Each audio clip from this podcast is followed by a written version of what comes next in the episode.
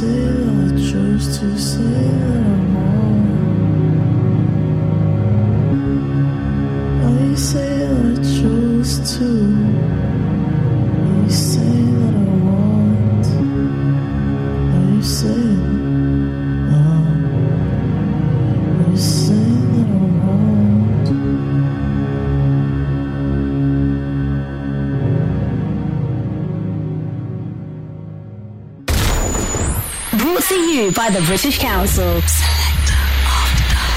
Selector after dark. Selector after dark.